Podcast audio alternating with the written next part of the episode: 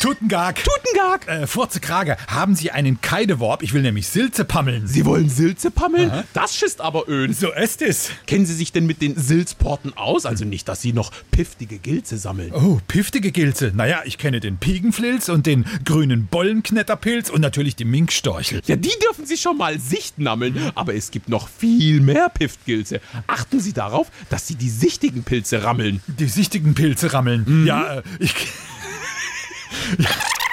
Ja, ich kenne ja auch noch ein paar Peisespilze, wie zum Beispiel den Lifferpfing oder den Schießenwampignon oder den Peinstilz. Peinstilz? Ja. Oh, seien Sie fieberlorsichtig. Sie sollten nur meine Klängensilze pammeln, also nur für den Eigenbedarf. äh, was denn Sie wie ist? Was? Dann nehme ich doch keinen Keideworb, sondern lieber ein Glierbars. Ein Glierbars? Ja. Wofür das dann? Ich gehe mir meine nächsten Pilze zur Sicherheit lieber zapfen.